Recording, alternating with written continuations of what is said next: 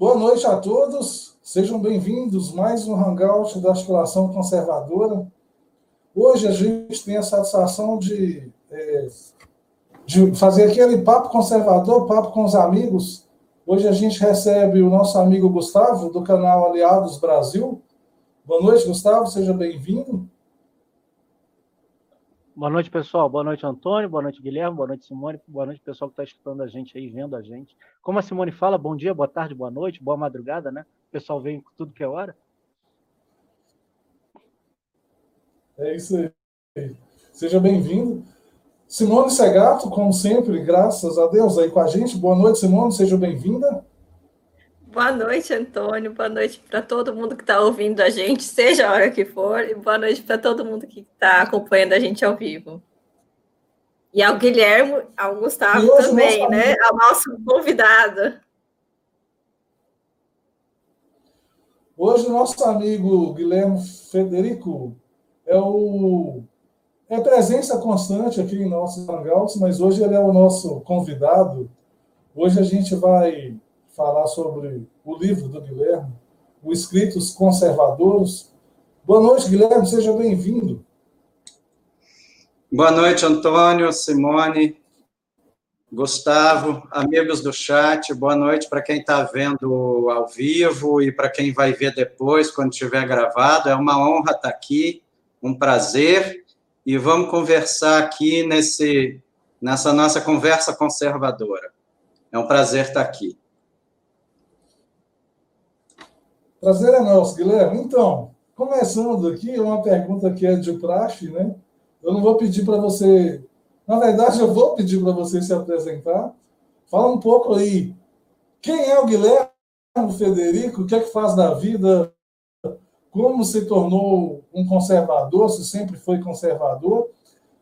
Para poder chegar no livro, né? de onde veio a ideia do livro, a inspiração, enfim.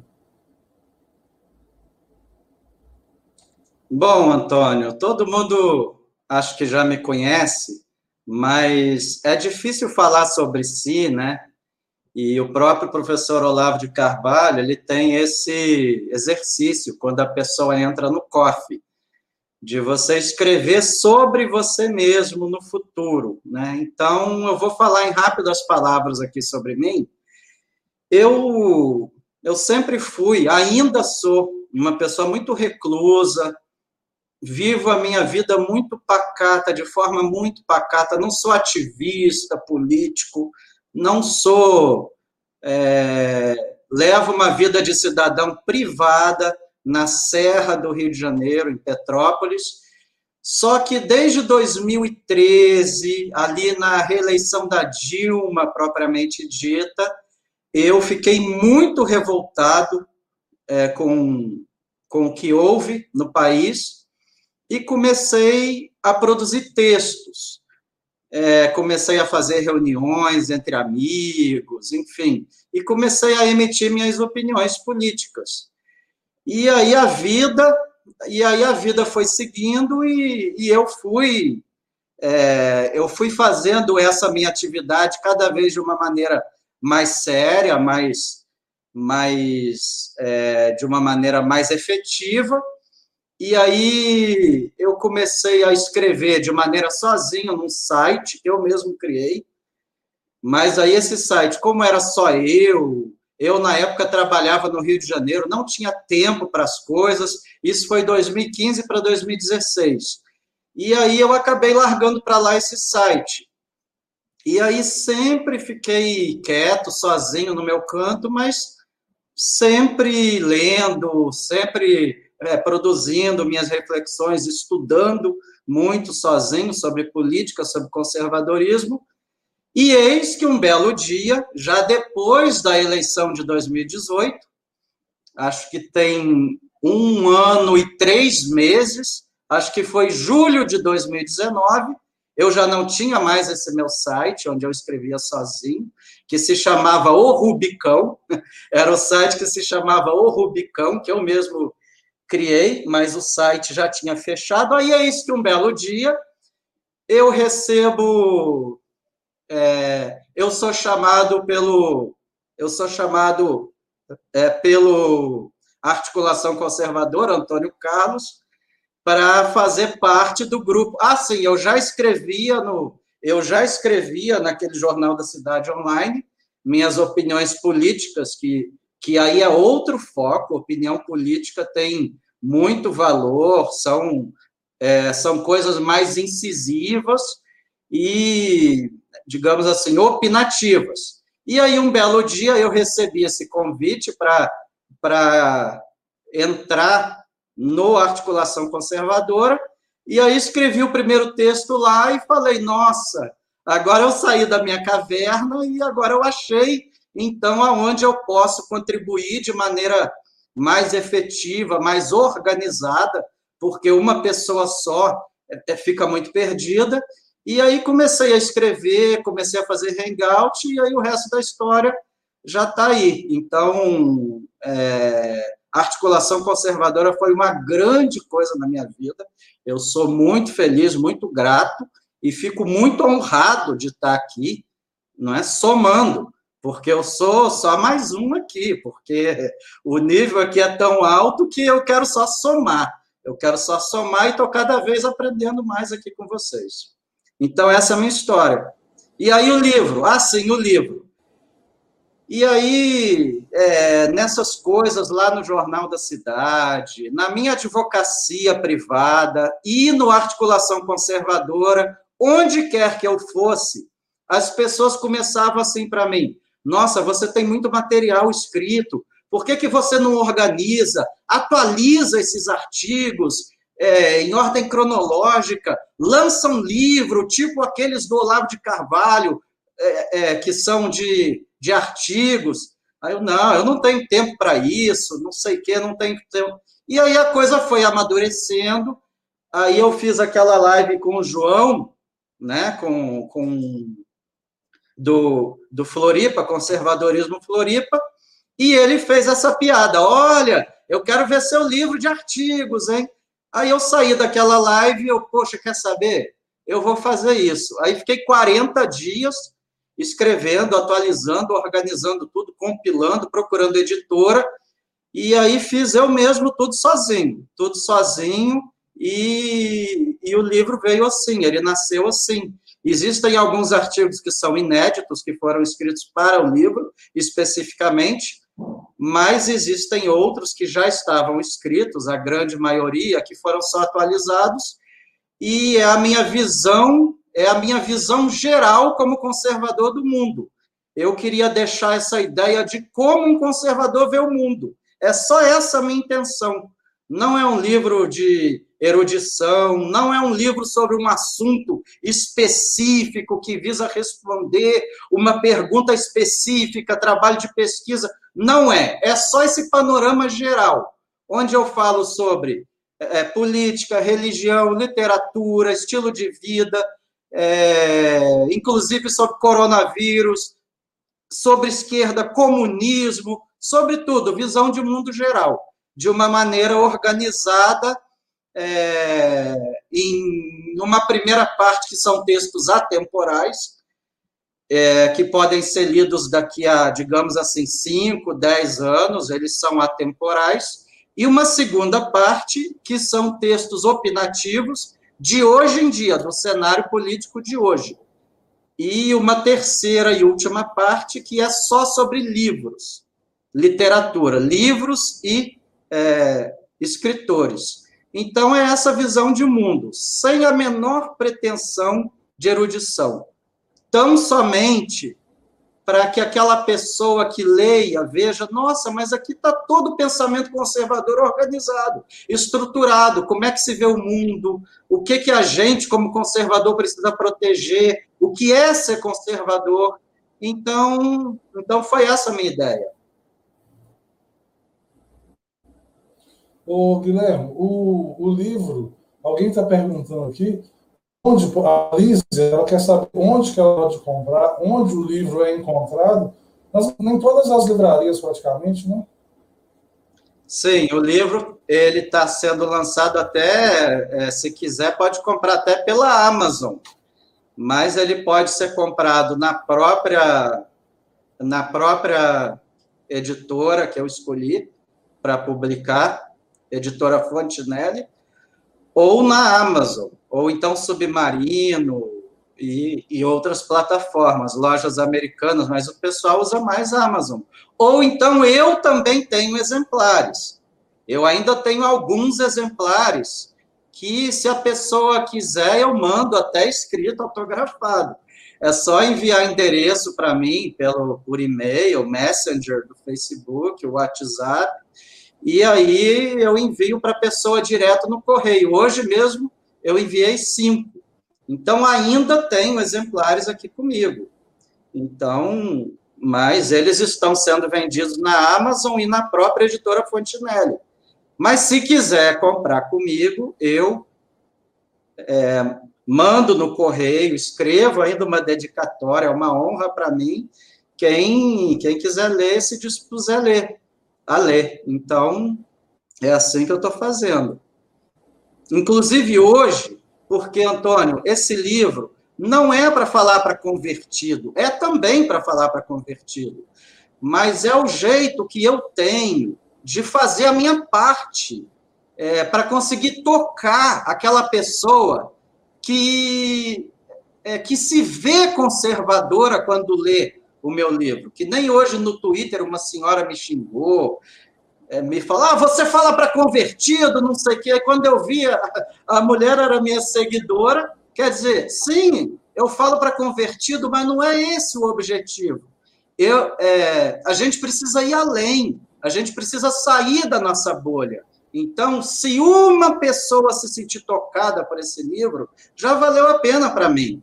Então, é só isso que eu quero, atingir, atingir quem não seja conservador, atingir quem não leia Russell Kirk, quem não leia Edmund Burke, quem não vá a CEPAC, não é esse o objetivo. Vai ser no futuro. Eu já estou escrevendo um segundo livro, inclusive um terceiro também. Eu tenho muitos projetos. Agora que comecei, não vou parar. Mas esse é o livro de estreia, tão somente para tentar difundir o pensamento conservador dentro daquela daquele discurso que eu mesmo uso, que todo mundo que me segue sabe que eu digo, onde quer que eu fale, eu digo, quem agora é a hora da gente se engajar. Nós precisamos produzir conteúdo conservador. Essa live aqui, site, palestra, é, que seja Twitter subindo o hashtag, agora é a hora da gente difundir o nosso pensamento conservador. Porque se a gente ficar quieto, se a gente ficar parado, daqui a 20, 30 anos, é, a gente ainda vai estar na nossa bolha. Então, a gente precisa penetrar na sociedade, de acordo com o que Olavo de Carvalho explica muito bem nos livros dele.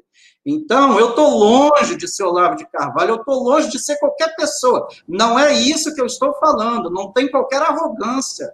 Eu estou sendo muito humilde, eu estou dizendo que eu me sinto preparado a ponto de lançar um livro nesse sentido, porque eu já tenho muito material escrito, eu gosto de escrever. Então, a minha intenção é essa, organizar de maneira estruturada. Porque outra coisa também, Antônio, Simone, quando a gente publica na internet, quando a gente faz live, é uma coisa. Um livro, ele fica para a posteridade. Se não fosse assim, não existiria a Bíblia Sagrada. Então, o livro é que fica. Daqui a 20, 30 anos, vai existir um registro dos anos de 2020 no Brasil, que é esse meu pequeno livro. Mesmo que seja, porque ele está registrado lá na Biblioteca Nacional. Eu fiz também aquele ISBN, ele está registrado.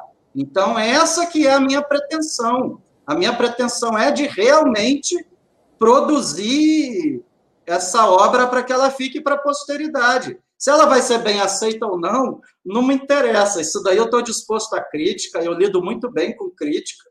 Então, e eu já falei aqui várias vezes, a gente não pode agir pensando no resultado. A gente tem que agir sabendo que é o correto a ser feito, sabendo que a gente precisa fazer aquilo. Ô, Guilherme, a, a, a primeira parte do livro o livro tem quatro partes, né? A primeira parte são mais de 20 artigos, né? É, ela é intitulada Brasil e Mundo. Obviamente não precisa falar claro, de artigo por artigo, né? a ideia não é essa, mas é, o que, que essa parte traz? Né? Por que Brasil? Do que, que você está falando ali? Essa primeira parte eu considero a parte mais importante, digamos assim, porque são esses artigos atemporais e que são um pouco mais elaborados. Os outros são, tem uns que chegam a ser meras anotações, que eu, que eu achei que, que não deveriam se perder com o tempo. Mas essa primeira parte se trata de textos atemporais e que foram publicados até no nosso site, mas eu atualizei e, e eu ainda produzi outros. É, então, ali que está a essência do pensamento conservador. Tem um lá que, inclusive, a gente já citou ele na semana passada, no dia 7 de setembro, onde eu falei que a gente precisa resgatar o amor à pátria, de pais fundadores, etc. Então, está lá nessa primeira parte, como conservador, o que a gente precisa fazer com relação a esse, a esse nosso patriotismo. E tem outros textos também onde eu falo que a gente, como conservador, precisa ir atrás da pureza da língua portuguesa. E aí ontem também veio aquele trecho, veio aquele aquele pessoal que está agora usando o pronome neutro. Então você vê como são coisas atemporais. E aí esse meu artigo se aplica ipsis literis, ele veste como uma luva a esse negócio do pronome neutro porque tem esse texto que eu digo que a gente, como conservador, precisa construir o nosso próprio conservadorismo à brasileira. E a gente precisa, a gente precisa usar a pureza da língua portuguesa. E aí eu cito um texto de uma maneira mais elaborada, onde eu cito até Olavo Bilac. Não é para ninguém aqui sair lendo Olavo Bilac, mas é uma verdadeira. A gente precisa citar. Essas pessoas é que são. Essas pessoas foram brilhantes no Brasil. Olavo Bilac foi brilhante, Machado de Assis foi brilhante. Então, é, no meu livro, é uma verdadeira, digamos assim, homenagem a vários escritores que eu, que eu amo, que eu adoro e que eu leio há mais de. há quase. Há, sei lá quanto tempo, quase, quase 40 anos que eu leio Machado de Assis. Eu tenho 46, quase 40 é difícil, mas talvez há 35 anos eu leia Machado de Assis. Então, então essa primeira parte são textos atemporais, onde, onde eu falo sobre como eu vejo o nosso pensamento conservador e o que que a gente precisa ir em busca. Inclusive, eu cito em um desses artigos o livro do nosso amigo César Ranquetati, que ele fala: precisamos criar uma cultura de direita no Brasil. Então, eu cito este livro dele, que é um grande livro, é um grande livro, e eu cito esse livro num dos artigos que eu escrevi para me dar fundamento na minha ideia que eu estou dizendo sobre cultura. Então, essa primeira parte é, é assim, digamos assim, textos atemporais sobre pensamento conservador, o que é ser conservador e como a gente deve ir em busca da produção de o nosso próprio conservadorismo à brasileira.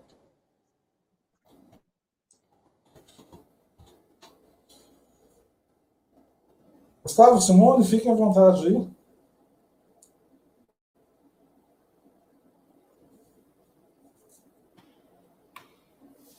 pelo que eu vejo, assim, é, do Guilherme, que eu acho bastante interessante, nesse livro ele está se expondo, e o Guilherme se expõe mesmo, e a gente precisa de pessoas que tenham essa coragem de se expor e, e fazer esse trabalho de conscientização, porque o livro em si é o que o, o Guilherme acabou de falar, não é um livro que pretende é, dá uma, um grande, um grande um grande arcabouço de conservadorismo, mas faz muitas pessoas se identificarem com o conservadorismo, com os valores que ali estão colocados, né? Acho que o Guilhermo tem essa, essa capacidade de falar com o público muitas pessoas acompanham o, o Guilherme e conseguem entender assim perfeitamente o que ele o que ele está querendo passar. Ele consegue passar a mensagem. E eu acho interessante colocar isso aqui, que é um, é um livro para as pessoas tomarem gosto, né? E depois procurarem por outros, porque ninguém precisa parar nesse livro. É, é, tipo, é uma iniciação. Eu vejo. É, por isso eu achei muito bacana também o nome do livro, Escritos Conservadores, porque tem as, é, é, é despretensioso, né? Então, eu queria parabenizar o Guilherme pelo, pelo livro e por tudo que ele está fazendo, por, por, essa disposição e vontade dele, né? Acho muito interessante, porque toda hora vem alguém para atacar as pedras, mas o Guilherme ele se mantém forte ali e continua, né? A, a passar a mensagem. Queria só fazer essa consideração aqui, é, antes dele falar, porque ele vai falar mais sobre o livro, né? É, Deixa eu aproveitar que é nesse meio do caminho. Ah, sim, sim, Gustavo, Guilherme. desculpa. Fala. É, não, comenta com ela que depois eu faço uma pergunta, que eu vou fazer uma pergunta meio diferente. Melhor você comentar o que ela, o que ela falou. É, Simone, a minha ideia no livro é, era justamente essa: escrever uma coisa que fosse despretensiosa, que não fosse muito maçante de se ler. E principalmente porque não há literatura conservadora no Brasil. Não existe. Eu já estou pensando em ir para o ramo de ficção, eu estou tentando, já estou aos poucos rascunhando um conto em prosa, que eu estou escrevendo um conto conservador. Já estou com outro projeto, com uma outra pessoa amiga minha, o Paulo Papini, que é também um grande um grande cara, sou fã do Paulo Papini. Então, a gente tem um projeto de escrever contos conservadores.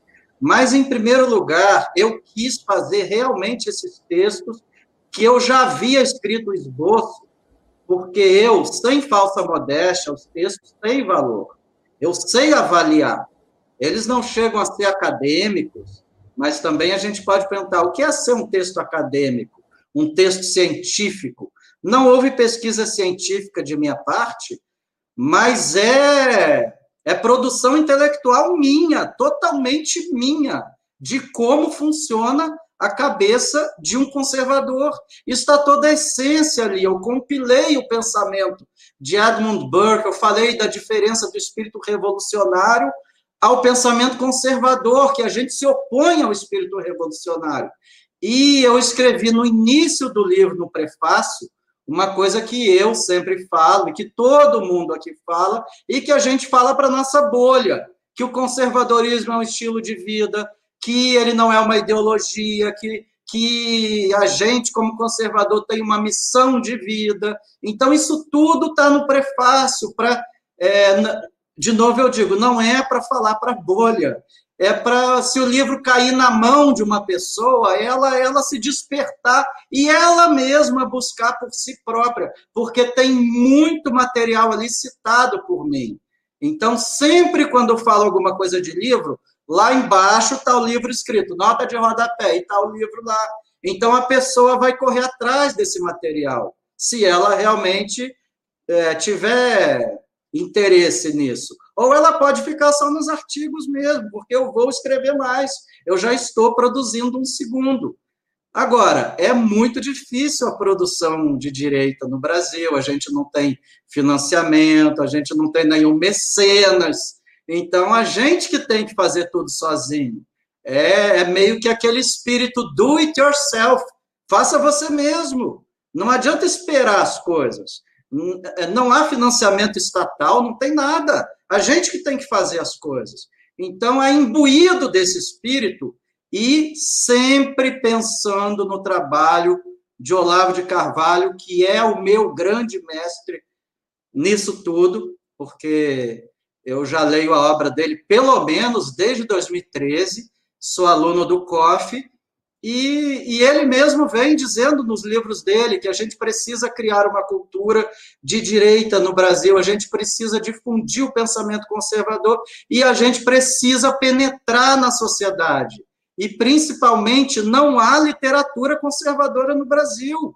Não existe. Existem autores, sim, antigos, que já nem estão entre nós, mas hoje em dia são é muito pouca literatura conservadora. Então, de novo eu digo, não é ser presunçoso aqui e nem ser pretensioso.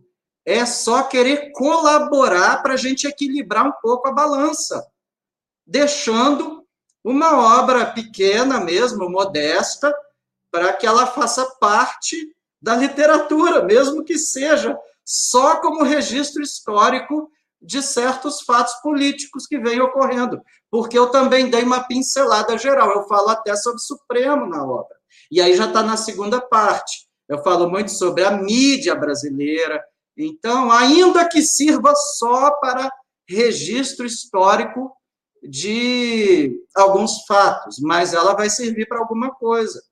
Então, é só isso que eu tenho como pretensão. Então, Guilherme, minha pergunta era em cima disso que você já começou a falar aí. A dificuldade de fazer um livro, né? Você, me lembro que a gente já conversou sobre isso, você falou como é difícil numa live, né? Como é difícil fazer um livro. O custo disso, o espaço para fazer isso, a falta de financiamento, até como incentivo para outras pessoas que queiram fazer publicações. Como é que é isso? Você viveu isso na pele? Conta para gente aí. Sim, Gustavo, vivi na pele porque eu acabei de falar, não vou falar sobre números aqui, que é um negócio meio invasivo, mas é, eu paguei tudo do meu bolso. Não teve. Ivan Kleber, só vale o Roger Scruton, lógico. Roger Scruton é o concurso, até porque você está aí do lado da casa dele, onde ele morou, Roger Scruton em primeiro lugar, porque aquele livro, aquele livro, eu tenho ele aqui no escritório, Como Ser um Conservador, aquele livro me tocou em cheio, foi uma flecha, uma flecha no meu peito, quando ele falou sobre homeschooling, quando ele falou sobre, é, sobre o espírito conservador de partir do princípio que é muito mais é, Destruir é muito mais fácil do que conservar o que já existe. Então, este princípio básico eu aprendi com Roger Scruton. É muito mais difícil conservar do que destruir. E a esquerda quer destruir para fazer uma sociedade nova em cima. Então, esse espírito, sim, Antônio? Só para não perder a oportunidade, você está falando desse livro do, do Scruton, né, O Sendo Conservador, foi um dos livros dele assim, que eu mais gostei de ler também. Tem partes do livro que são quase, quase poesia, né? A parte que ele descreve a vida com o pai dele, quando ele muda para o interior, e como que o pai dele, que flertava com um pouco com as ideias da esquerda, mas como que ele foi descobrindo o conservadorismo que, que tradicionalmente, né, intuitivo, que já estava no próprio pai dele, né? Porque quando ele saía lá passeando pela cidade, valorizando as construções antigas, a igreja, as casas, as ruas, o pai dele começou a lutar contra a especulação imobiliária na cidade, né? A mudança das coisas tradicionais que lá existiam. E aquilo ali foi muito bacana porque primeiro que eu identifiquei um pouco o meu pai ali também, né? Essa, e, e aquela coisa que a gente sempre fala, aquele conservador gente tem dentro da gente e que às vezes a gente não reconhece e que aparece assim nos momentos mais delicados, mais importantes. Desse livro, realmente, eu também gostei muito. Desculpa te interromper, mas só para não perder a oportunidade, a lembrança que veio aqui. E ainda falando sobre esse livro, Antônio, para mim, o que realmente me tocou foi quando ele fala como ele se descobriu conservador que foi naquela revolução, entre aspas, lá da França de 68, onde ele viu aqueles jovens franceses quebrando tudo. E aí ele explica como que a esquerda, é, como é muito mais fácil destruir do que conservar. Difícil é conservar. Por isso que a gente, como conservador, a gente não acredita naquele mundo ideal que a esquerda revolucionária sempre vai até. Não, dessa vez nós vamos conseguir. Dessa vez a gente precisa destruir aqui para construir do nada. Então, ele conta muito bem isso. Ele estava lá em Paris e viu aquele monte de gente quebrando tudo. E aí ele, aí ele se descobriu um conservador e ele deu aquele lampejo nele de dizer: a partir desse momento, isso passou a ser a minha missão de vida. Então foi isso que eu falei, que esse livro foi como uma flecha no meu peito. Eu fui realmente tocado, eu fui tocado e eu li esse livro em 2013 para 2014, assim que ele saiu, e era até uma, uma tradução daquele Bruno Garchaga, e não sei se hoje a edição que está em vigor é a tradução dele, editora Record, e eu realmente fiquei fascinado. E aí, aí, que eu, aí que eu fui em busca do que é realmente um conservadorismo como é, de um jeito mais filosófico, doutrinário, e, e venho desde esse momento estudando sozinho por conta própria.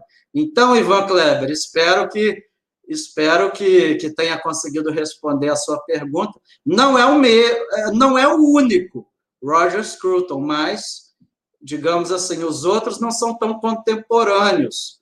Né? Edmund Burke, Russell Kirk já é falecido. Russell Kirk é impagável, é o cara mais é incrível. Russell Kirk é o sujeito mais fenomenal que existiu. Mas entre ele e o Roger Scruton, eu prefiro, se tiver que eleger alguém, eu prefiro eleger o Roger Scruton porque ele era contemporâneo. Ele faleceu ano passado, eu acho, né? Inclusive, quando ele faleceu, a gente, a gente homenageou ele lá no site Articulação. A Catarina escreveu aquele texto belíssimo. E Roger Scruton é como se fosse o nosso Papa, né? o nosso Papa emérito. Então, está respondido, Ivan. Então, então, era isso que eu tinha para falar.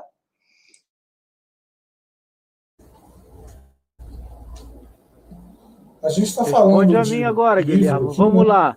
O custo para quem quer fazer isso. Quando eu falo custo, não é dinheiro, não. O quão custoso é, o quão difícil é, as dificuldades que a pessoa encontra. Se alguém quiser fazer um livro do que for, né, para falar da direita, como isso é complicado? Fala para a gente aí, por favor. Ah, Gustavo, em primeiro lugar, tem que ter talento, né? tem que ter vocação para escrever. Eu, eu tenho noção do meu próprio espaço, eu tenho noção do meu tamanho, e eu levo ao pé da letra aquele antigo lema romano: sapateiro não vai além do sapato. Não sei se vocês conhecem essa história. Em Roma antiga tinha um grande pintor que uma vez ele chamou, aí um dia ele estava pintando um quadro lá no século I antes de Cristo. Um dia ele estava pintando um quadro de um senador, aristocrata, não importa quem era especificamente o personagem. E aí ele ficou com uma certa dúvida no sapato da, do, do romano, se tinha que ser, é, se tinha que ter aquele laço ou não da sandália, aquele laço que eles usavam. E aí ele chamou esse sapateiro para ir lá opinar sobre, sobre esse trecho da pintura do sapato. Aí o sapateiro chegou, fez lá suas anotações e falou para esse pintor, e ele lá, ok, anotou, beleza. E aí ele, e aí esse, e aí esse, é, esse sapateiro se sentiu, poxa, e aí começou a falar também sobre cabelo, sobre isso, sobre aquilo, sobre... e aí esse pintor falou, sapateiro, não vale do sapato. Entendeu? Então, isso entrou para a história, essa expressão: sapateiro não vai além do sapato. Então, eu sei até onde eu posso ir, né? Eu, eu não me iludo, mas eu também não fico me autodepreciando. Então, a primeira coisa é a pessoa ver que tem um certo talento para escrita. E isso eu tenho porque, primeiro, que lido com isso há, há 25 anos na minha profissão, advogado, e agora jornalista também opinativo. Eu posso dizer que eu sou jornalista opinativo, eu já estou há dois anos nisso, no Jornal da Cidade, e, inclusive, na área jurídica, já vinha produzindo textos jurídicos que tinham sido publicados em vários livros jurídicos, isso lá 15 anos atrás, quase 20 anos atrás. Então, sempre tive talento para escrita. Então, em primeiro lugar, é isso. E, em segundo lugar, é você ter uma ideia. Eu vou escrever sobre o quê? Vou fazer poesia? Vou escrever um diário? Vou escrever ficção? Vou escrever prosa? Ou vou escrever textos, artigos? Agora, vou escrever artigo. Como se escreve um artigo? Ele tem que ter início, meio e fim, apresentar. Você tem que ter seu próprio estilo. Então, isso é a primeira coisa. Se você se sentir preparado para isso, já está com 50% do caminho andado. Aí o próximo passo qual é? Eu preciso publicar. Porque, de novo, eu digo, uma coisa é a internet. Internet é ótimo, Hoje, num site, você publica imediatamente num blog, num site, mas o livro físico, você pegar um livro, ah, inclusive estou com ele aqui, você pegar um livro, é, é, fica registrado, é diferente. Inclusive, eu sou conservador até nisso. Ler livro, eu tenho muito PDF, tenho muito e-book, mas um livro físico é insubstituível. Aí você precisa procurar onde publicar. E aí eu, graças a Deus, achei essa editora Fontinelli. Eu mesmo pesquisei, porque eu tinha encaminhado para outras editoras anteriores, não vou falar aqui quem, quem eram essas editoras, mas são aquelas editoras de direita, digamos assim, e elas não me responderam. Uma me respondeu agora, uma me respondeu agora dizendo, Guilhermo, adorei, pô, o seu trabalho é muito bom, esses textos são muito bem escritos, a gente pode publicar sim. Aí ele me pediu para fazer vários ajustes, mas eu agora respondi dizendo: ah, legal sua resposta, mas eu tinha pressa na publicação, então eu publiquei como editora independente. Entendeu? Então o problema é esse: onde publicar? Então, é quando você achar onde publicar, aí já é, digamos assim, mais um outro caminho andado. E aí, escolher a tiragem. Escolher a tiragem, para mim, foi uma surpresa, porque aí eu tô, não digo decepcionado, mas por inexperiência minha, eu estou pagando pela minha inexperiência, porque eu acabei escolhendo uma tiragem muito grande, mil exemplares. Eu não acho grande, Mil exemplares, para mim, é uma. Para mim é ridículo mil exemplares. Até porque eu usava como parâmetro a tiragem onde eu escrevia na revista Dialética de Direito Tributário e revista Dialética de Direito Processual, que a tiragem era 20, 30 mil. E, então, eu, ah, então vou fazer de mil. Mas nessas editoras simples, assim, alternativas, você escolhe a tiragem de 100, de 300, de 500 ou de 1.000. E aí você vai fazendo tiragem extra. Eu escolhi a de 1.000 porque o, o livro acaba ficando um preço é, inferior o preço de cada unidade, não do, entendeu? De cada unidade. Por exemplo, se você escolher 100 livros, você você paga X em cada livro. Se você escolher mil, você paga X menos Y em cada unidade. Então, eu acabei escolhendo mil. E também, sem ser pretencioso, eu tive para mim eu, é, que eu tenho, sei lá, 20 mil seguidores na internet, juntando Facebook, Twitter, YouTube, Instagram, fora as pessoas que eu conheço, 20 mil, então mil vai ser, mil eu vou vender mole, prejuízo eu não vou ter. Então, e aí o pessoal da editora falou, Guilhermo, deixa eu te falar uma coisa. De acordo com a nossa experiência, livro no Brasil é uma coisa difícil. Mas que isso? Mas o livro vai ter um preço de pô, menos do que a entrada de uma boate, menos do que uma cerveja. Mas não adianta, as pessoas não compram. Então, eu estou tendo muita dificuldade, mas, de novo, eu digo, Gustavo, eu não tenho pretensão nenhuma. Eu já sabia que isso aconteceria e é a minha forma de, de contribuir com o país. Se eu tiver que ter prejuízo financeiro, é só prejuízo financeiro. Eu já tive um grande lucro nisso tudo. Então, o livro vai ficar aí até ano que vem, ainda que demore um ano, dois anos, ou que não venda tudo. Não importa, eu não estou preocupado com isso. Mas agora eu aprendi. No segundo livro, eu já não vou ser eu já não vou pagar por essa minha inexperiência. eu já sei que eu vou ter que reduzir a tiragem, vou ter que fazer uma tiragem mais modesta. Digamos que de 300, se, aí faz uma outra tiragem, porque desses mil, eu acho que eu não consegui vender nem 150. Tudo bem que agora que vai fazer um mês, mas provavelmente eu não vou conseguir vender nem a metade. Essa que é a verdade. Infelizmente, e esse tipo de produção você paga na frente.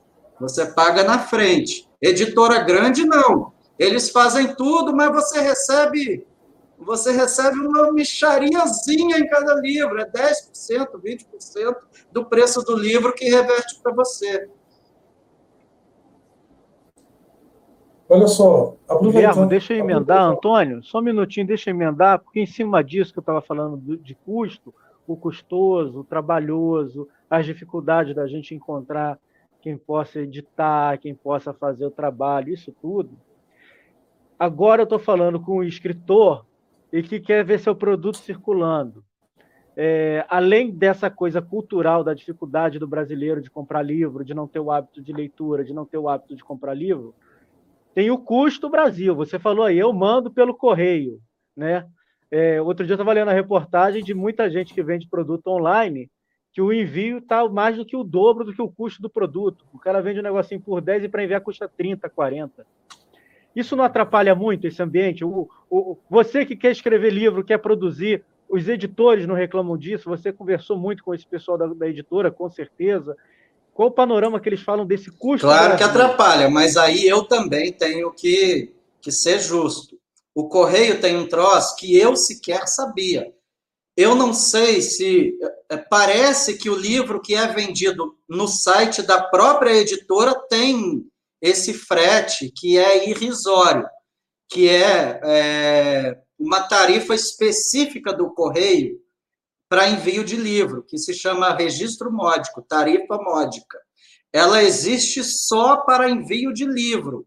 Então, para envio desse livro, é R$ reais, 10,90, 10,90.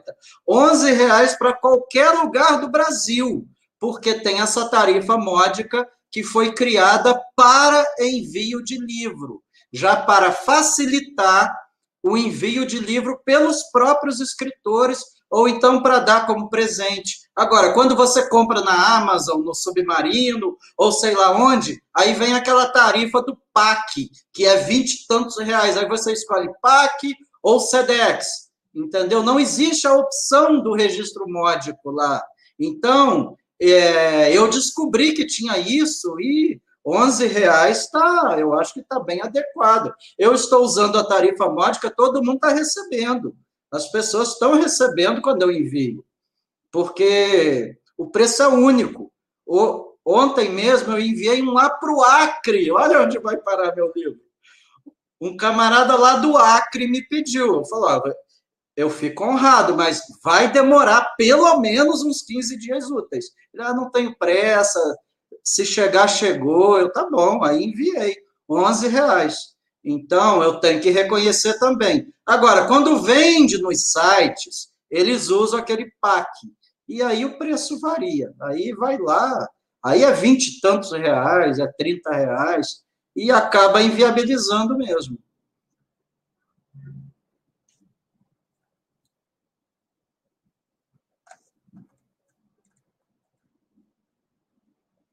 É, exatamente.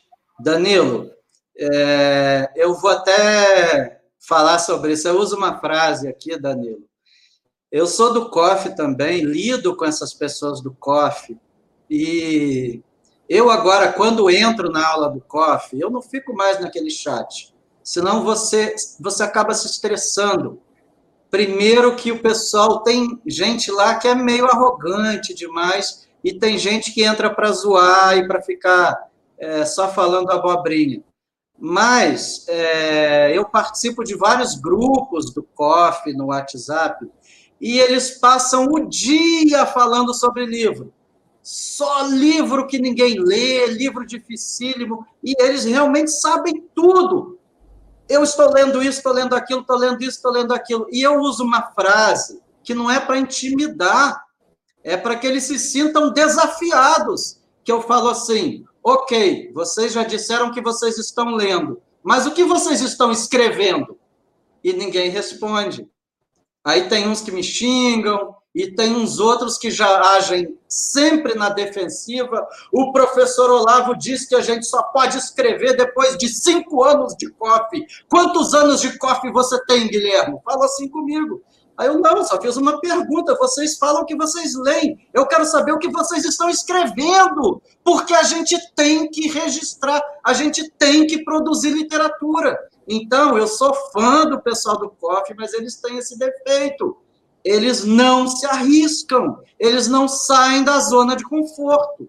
Então, é por isso que eu digo, o, o, professor Olavo, ele diz que quem se sente preparado tem que fazer isso que eu estou fazendo. Ele não manda as pessoas saírem escrevendo. Ele diz que a gente tem que fazer. Então, é um processo natural. Alguns vão alguns vão trilhar esse caminho mais rápido, outros vão trilhar esse caminho de uma maneira mais demorada, mas a gente tem que trilhar. Então não adianta ficar só lendo, lendo, lendo, estudando, estudando, porque conhecimento sem ser passado para frente não vale nada. Não vale nada, que nem dinheiro, você leva para a sepultura, ele é enterrado com você. Então, o conhecimento a gente tem que passar adiante. E aí tem uma frase latina, eu também adoro citação romana, eu sou eu sou apaixonado por Roma antiga e esse é o, digamos, digamos assim, o meu grande objeto de estudo de vida. Há 20 anos que eu leio literatura sobre Roma antiga.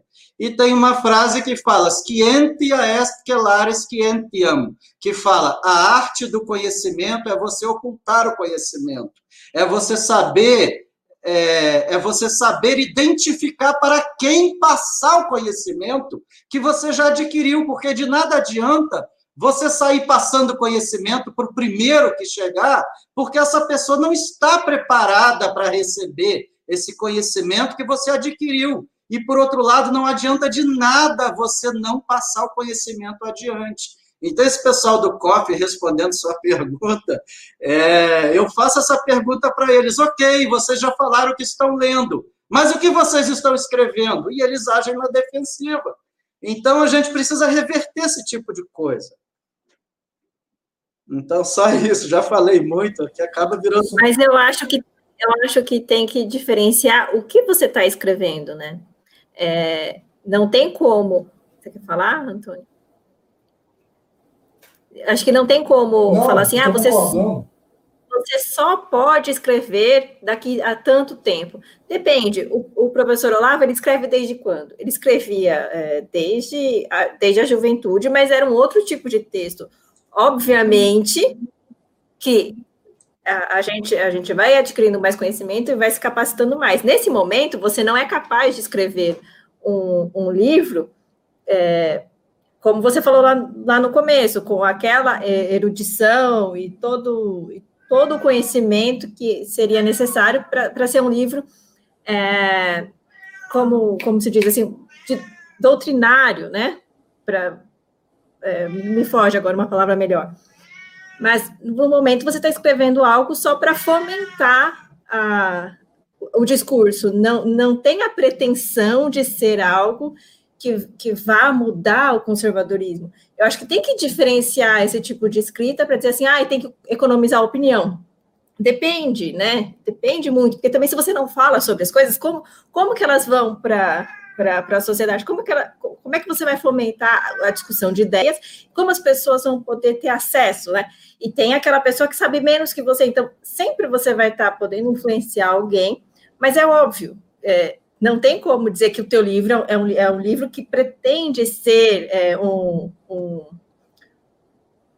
algo que vai mudar o conservadorismo. Não, mas está fazendo o seu, a sua parte de fomentar o conservadorismo. Eu acho que tem, tem tudo aí, é, tem toda uma, uma distinção. Não tem como falar assim, ah, tem que economizar opinião. Depende. Acho que a gente tem que economizar muita opinião, sim, sobre aquilo que a gente não sabe. Eu, eu, se, eu, se, eu, não, se eu não sei, eu nem, eu, eu nem falo sobre o assunto, mas tem que diferenciar, não dá para colocar tudo no, no, mesmo, no, mesmo, no mesmo saco, né?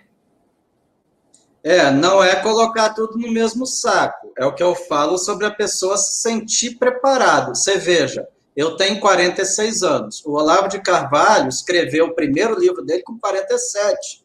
Então, eu estou criando. Mas eu acho que o livro que ele escreveu também tinha uma outra pretensão, né? O, o que você está escrevendo agora não é o que eu, que eu falei, não é aquele livro doutrinário que vai mudar o conservadorismo, mas é um livro que está fomentando o conservadorismo, são textos que estão fomentando, e ele escrevia esse tipo de texto desde a juventude, né? Porque ele escrevia para jornal. São textos, é, os, os, seu, os, os, acho que os seus textos se encaixam ali, eles são mais despretensiosos. Então, não tenho por que ficar economizando é, esse tipo de informação se você, isso pode fomentar o debate. A gente tem que fomentar o debate.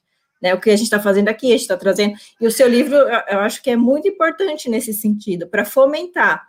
Acho que a gente tem que dividir a, as coisas, as obras e as, e as destinações, né? É o meu gato aqui querendo aparecer. Exatamente, Simone. Mas então, igual a esse meu, quantos que poderiam existir? É isso que eu estou dizendo. As pessoas simplesmente não fazem muita gente que poderia, que seja então o meu livro despretensioso, que tenham dezenas de pessoas que poderiam escrever coisas muito melhores e não fazem. Entendeu? Não fazem. Eu, pelo menos, estou fazendo a minha parte. Mesmo que seja de formiguinha, com esse trabalho despretensioso. Quantas pessoas mais preparadas do que eu existem? E não, nem em site. A gente, no nosso site lá, de vez em quando a gente rifa um ou outro, porque eles não cumprem as regras de escrever. Um conservador tem essa missão. A gente precisa formar as pessoas. A gente precisa formar. Se a gente não formar, não adianta nada. Seja falando, seja escrevendo, seja educando filho. O que não adianta é ficar só se preparando, se preparando para uma coisa que nunca chega. Então, claro, meu livro é despretensioso, mas existem muitas pessoas melhores que, que não fazem. Então, diante disso, foi o meu objetivo foi esse. Não serve para nada, o que você acabou de falar. O que, que adianta ficar economizando o, o que sabe, né? Eu tenho uma biblioteca com 3 mil livros. Nossa, primeira coisa, você já leu os 3 mil? Claro, não precisa ler. Eu mesmo, eu compro um livro, às vezes, para ver só um capítulo. Mas tem gente que compra só para só para fazer live e colocar aquela prateleira cheia atrás. Então, conhecimento. E outra coisa, conhecimento que a gente não passa adiante não vale de nada. Não vale, senão ninguém seria professor, não é? Ninguém seria mestre, porque você adquire um conhecimento que você passa para frente, você passa adiante. Eu vou ali rapidinho pegar uma água, tá? Já volto.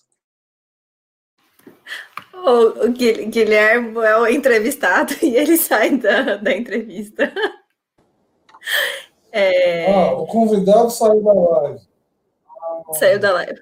Estamos, estamos bem, né? De convidado. Tá. Não, só, eu só fui pegando uma água aqui na geladeira. Eu fiz isso com o João Padilha também. Pergunta para ele se eu não fiz isso. Falei, João, vai falando aí que eu vou pegar uma água.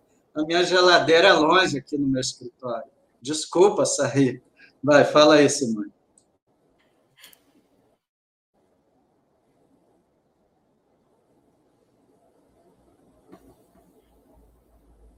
Acho que o Antônio queria falar alguma coisa. É, eu, eu queria comentar um negócio. É, é, o seguinte: sobre a questão desses grupos do COF, é, eu, eu, participo de alguns e outro dia eu discuti bem sério em um deles, porque a gente fez uma live aqui com o Delmo foi uma live muito boa, muito legal, um tema muito bacana sobre positivismo, né? Então, o cara comentou lá no, lá, lá no chat que com oito minutos de live a gente não tinha entrado no tema ainda. Aí eu perguntei ao infeliz se ele viu a live toda. Ele só viu até oito minutos, sendo que com dez minutos de live que o Del era no tema. Pessoas não têm a mínima paciência nem de assistir uma live para poder opinar sobre ela. O infeliz estava lá conversando merda sobre um, um evento que ele não tinha visto. Então, o nível, óbvio que não é todo mundo, graças a Deus não é todo mundo, mas o nível é daquele homem massa lá que o Ortega fala. Não sai disso, não. Os cara, o cara coloca lá um crachá de aluno do Olavo no peito, faz merda nenhuma, não contribui com nada, não entende nada que está acontecendo na vida. Então, esse é um assunto que até me irrita. Porque hoje em dia isso virou é carteirada. O cara só quer saber de falar que é aluno do Olavo, que é aluno do Olavo, que é aluno do Olavo, e não muda nada na vida dele, nem na vida de ninguém. Tá? Isso para ilusão. É, é, é, é, é a antiga carteirada que a gente fala. Um segundo assunto que eu queria falar é que o, o nosso amigo Augusto está sempre aqui com a gente, precisa se articular mais. E o, o, o Danilo apareceu aqui falando sobre o livro que ele, que ele escreveu, um livro conservador Serra Verde, né? E falando que exatamente ele não tem esse apoio, porque, Augusto, essa articulação não existe, meu querido. As pessoas aqui na direita, a maioria delas, os conservadores, os youtubers, eles estão pensando apenas neles. Eles não querem saber de ajudar a divulgar ninguém, eles não querem saber de apoiar ninguém. São raríssimas as exceções. A gente tem aqui o pessoal do é, Gustavo, Aliados Brasil, a gente tem o conservadorismo FIPA, a gente tem os meninos lá do, do PH Voz, que são o Paulo Henrique, o Ivan, o Brás, que são excelentes, que, sabe, ajudam, que a gente vê que é de coração, só quer saber deles. Como que a gente vai articular alguma coisa com alguém assim? A gente não monetiza nada, a gente não, não, não, não arrecada dinheiro com nada, então a gente não é interessante para esses caras. Aí, só o terceiro assunto, para me voltar a palavra para o Guilherme, a Sandra bom se a gente não tem conhecimento das divulgações. Ora, a gente faz um trabalho aqui de formiguinha, mas as pessoas preferem ir no canal do não sei quem lá para ouvir a notícia requentada para ouvir a, a falsa da notícia, dá lá 50 reais no, super, no superchat para o cara poder ler a pergunta dele. Óbvio, cada um faz o que quer da vida, cada um gasta o dinheiro como quer, mas isso também é culpa nossa, Sandra. A gente não corre atrás das coisas legais, a gente não corre atrás das coisas de qualidade que existem por aí. Falando, nós, a audiência da direita, o povo pendura lá naqueles chats lá, daqueles canais, daquele arrogante daquele povo que pessoas 10 reais para ter sido respondida. Os canais de qualidade que existem, as coisas de qualidade que existem, não dão audiência. Então, por isso que a gente não fica sabendo dos bons livros, né? por isso que a gente não fica sabendo das boas iniciativas. O Guilherme trouxe para a gente aqui ó, aquele menino da revista Destro. Poxa, aquilo ali é uma iniciativa excelente. Mas as pessoas estão preocupadas em quê? Em ver a notícia do não sei o quê, do STF. Meu filho, para um pouco e presta atenção nas coisas que são realmente importantes. A Simone conta uma história aqui do Roberto Mota, lá do Twitter dele, né? A mulher ela reclamou com ele de, de violência ou de assalto, que queria a ajuda dele, a opinião dele. Aí ele falou com ela assim: Ó, quarta eu vou fazer uma palestra sobre isso me procura lá que eu te ajudo. Ela falou, ah, quarta-feira tem yoga. Então, esse é o nível da nossa audiência, da maior parte dela. Assim, como, como você vai fazer para divulgar as boas iniciativas? A gente tenta fazer. O Guilherme trouxe o menino lá do Destro. A gente está sempre aqui falando de livros. Né? O Guilherme tem o livro deles. Mas as pessoas querem ver outra coisa. As pessoas querem, querem é, é, é super live de famosinho para aparecer em chat. As pessoas querem ser distratadas para poder ouvir uma notícia, uma versão da notícia, que muitas vezes não corresponde à realidade. Desculpa o desabafo, mas eu fico com situação. Porque boa parte disso, Sandra, é culpa nossa. A gente não corre atrás das coisas de qualidade. A gente gosta da aquele negócio do belo lá do, escroto, a gente, não, a gente não não. A gente corre atrás de muita porcaria e dá valor a muita porcaria. Por isso que as coisas boas custam o Guilherme é um exemplo, a revista dessa é um exemplo. Ontem a gente falou sobre um livro excelente, Violência e Laxismo Penal, do Diego PS. Então, as coisas boas, elas estão por aí. A gente tem que garimpar, né? Porque a audiência é uma concorrência desleal, muitas vezes. Mas, Guilherme, por favor, continue. Pode falar, é, Antônio. Então, de novo, só vem. Não fala aí, Simone, então, desculpa. Não, eu só queria complementar que é uma coisa que eu sempre chamo a atenção. Acho que está dando eco aí, Gustavo. É... Deixa eu tirar aqui, que agora subiu a tela. Ai, meu Deus do céu. Então, deixa eu falar enquanto eu acho aqui o negócio. É o seguinte: isso que o Antônio está falando aí.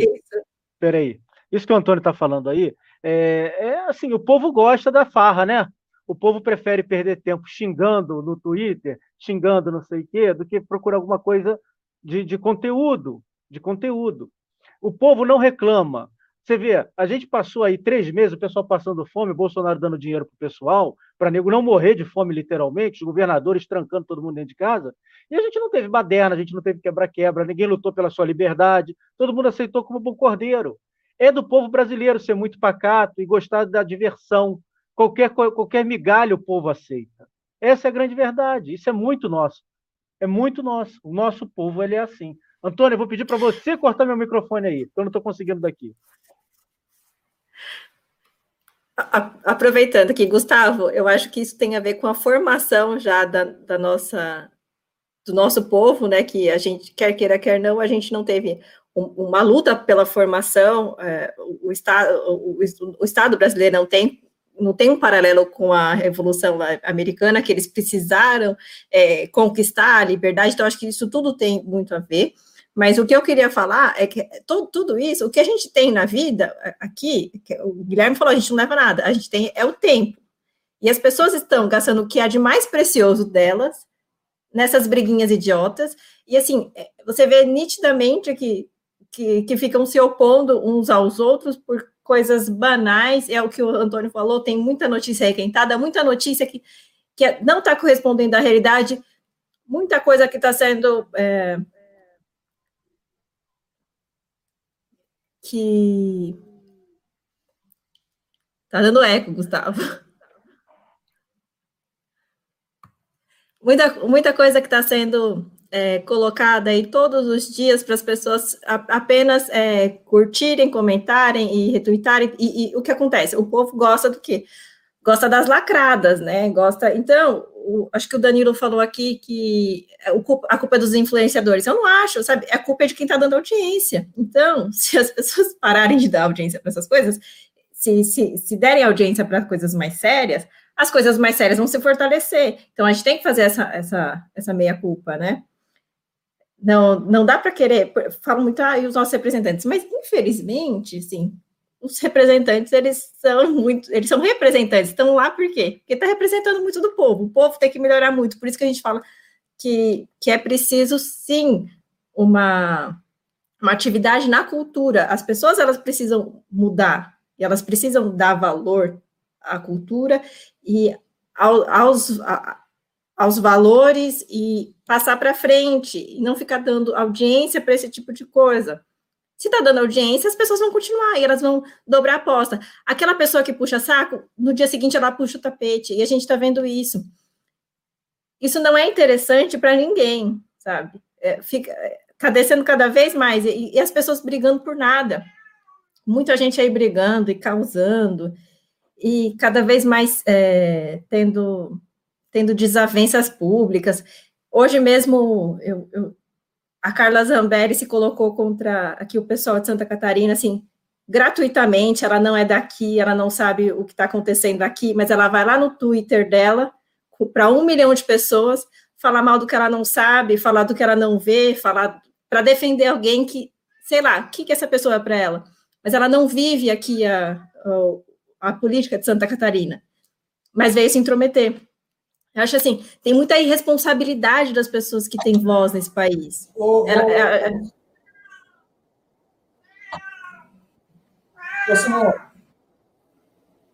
Não, é que tem a ver com o que você está falando aí, desculpa. Mas o Danilo está falando aqui, né? Que ele entende, mas ele acha que a culpa não é nossa. que a culpa é dos influenciadores que se diz, dizem que não querem saber da direita, querem saber de likes e views, porque ele falou que mandou 22 livros para youtubers famosos e falou do livro. Mas a culpa é nossa, Danilo, você está mandando para as pessoas erradas. Por ter certeza que tivesse dado para o Gustavo, ou para outros, o seu livro teria sido lido, teria comentado, alguém teria convidado você para participar de alguma coisa. Então, nesse ponto, eu, eu volto, eu concordo com a Simone, a culpa é muito nossa. A gente dá audiência, acho que o Gustavo falou um pouco nesse sentido. A gente dá audiência para essas porcarias. Os caras não querem saber de nada, não, quer saber de, de, de divulgar, de ajudar, de fortalecer o movimento conservador. O cara está querendo saber do bolso dele. Posso falar? Complemento. Muito isso. Ah, falei. Só, só completo. Só dar uma complementada aqui rapidinho, Guilherme. É muito isso. Os caras querem saber do bolso dele, do projeto pessoal de cada um. O povo também não tem compromisso com nada. Tem gente que gosta de ficar indo pela maré. Se a maré vai para lá, o sujeito vai. Se a maré vem para cá, o sujeito volta. E, e cabe aí, eu vou um pouquinho além da Simone, cabe a nós que estamos tentando fazer a coisa um pouco mais séria, um pouco mais focada, sem biscoitagem, sem esse tipo de coisa, achar uma forma de chamar a atenção das pessoas.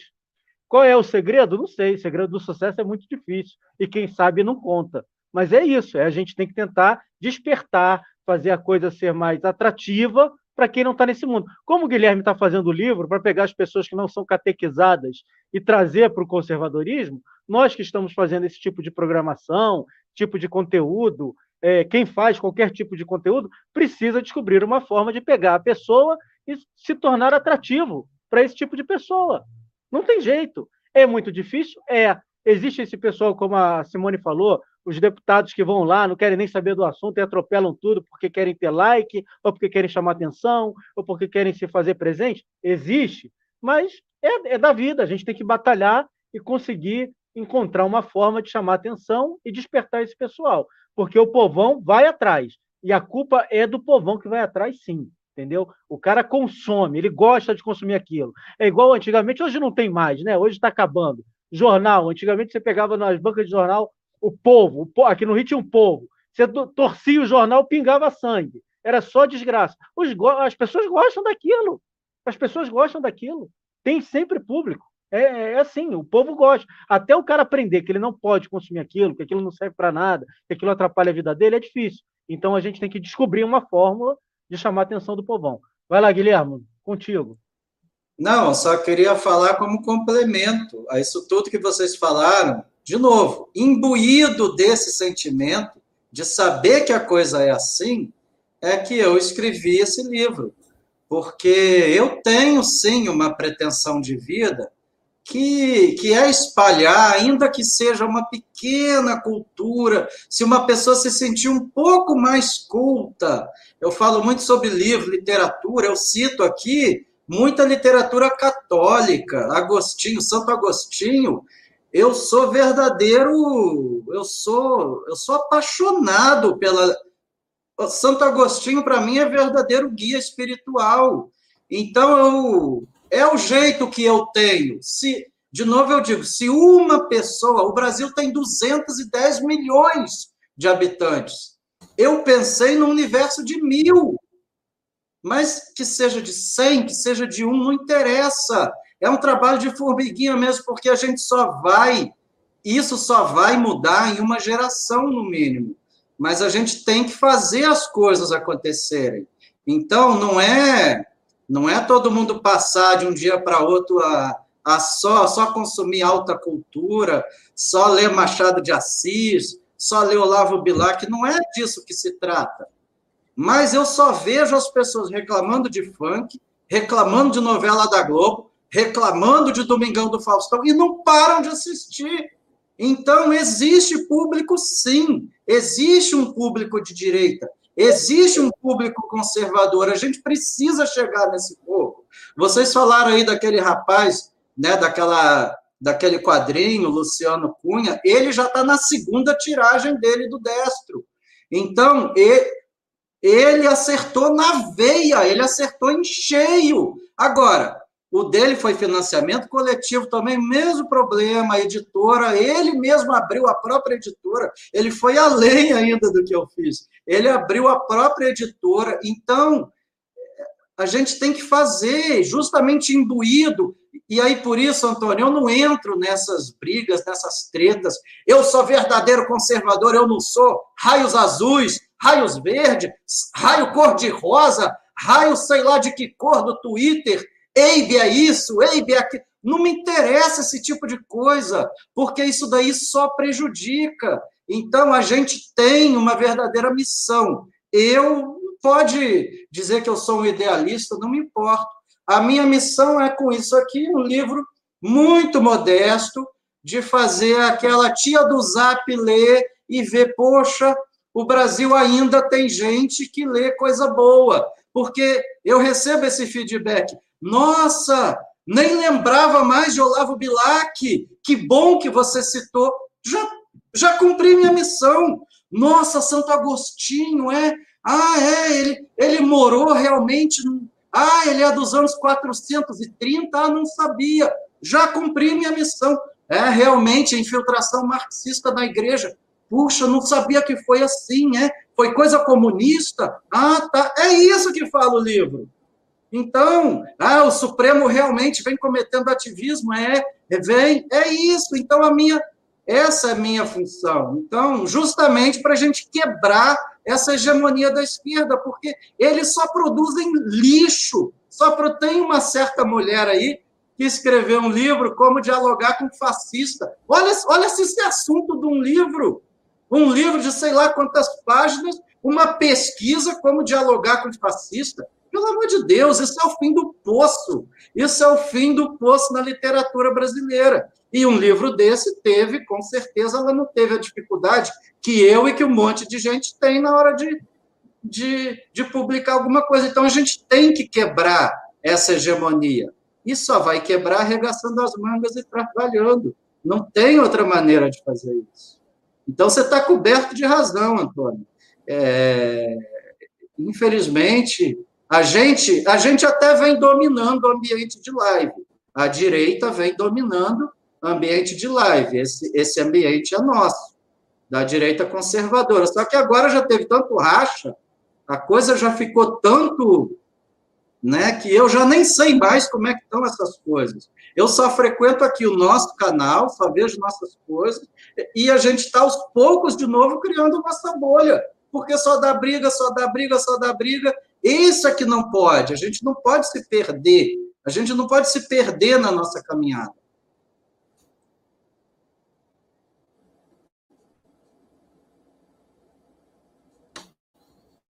Não, eu acho assim que a, a, ideia é claro. Quanto mais pessoas se interessarem pelos clássicos, né, pelas leituras é, autoliterárias, ótimo. Mas a questão é que, às vezes, a gente não consegue fazer a pessoa ler, parar para ler, um simples artigo seu, um simples artigo da Simone, um simples comentário do Gustavo. As pessoas andam muito apressadas. As pessoas querem saber onde está o peixe. Não quer saber como é que pesca, qual vara que usa, qual é a isca. As pessoas não querem saber disso.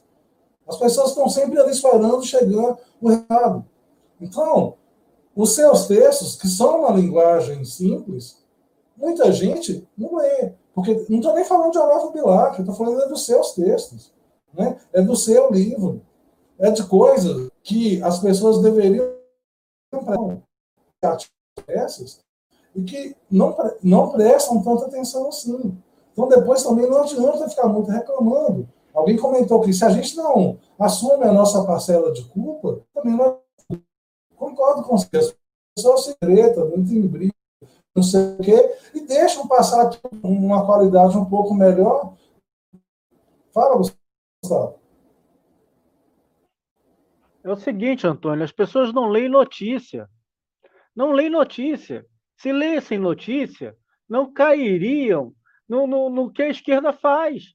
Você pega uma notícia de um jornal, de um Globo, aí os caras botam lá na chamada o contrário do que eles estão falando. Teve um meme que rodou mostrando isso. Eles falavam uma coisa na chamada, dentro da nota, dentro da notícia, era completamente diferente, dava razão ao Bolsonaro, no caso, o problema era com o Bolsonaro, estava escrito isso, e, e, e, as pessoas não percebem, não leem, nem notícia leem. Quanto mais livro, quanto mais livro. Por isso é importante sim as novas mídias, os podcasts, as lives, enfim, uma série de coisas. E entra naquilo que eu falei. Nós temos que descobrir uma forma de chamar a atenção do povão, entendeu? Do povão. Ah, é, vou fazer uma brincadeira aqui. Vamos botar a mulher de camiseta molhada, vamos dar cerveja, não sei o que, o pessoal ouvir, mas o povo tem que entender alguma coisa, porque eles gostam disso, eles gostam da, da conversa fiada, infelizmente. Né? No dia que saiu o tal do pedreiro, o Twitter veio abaixo, porque o povo gosta disso, gosta da zoação. Infelizmente, ó, é verdade. Por isso que nós chegamos onde chegamos também.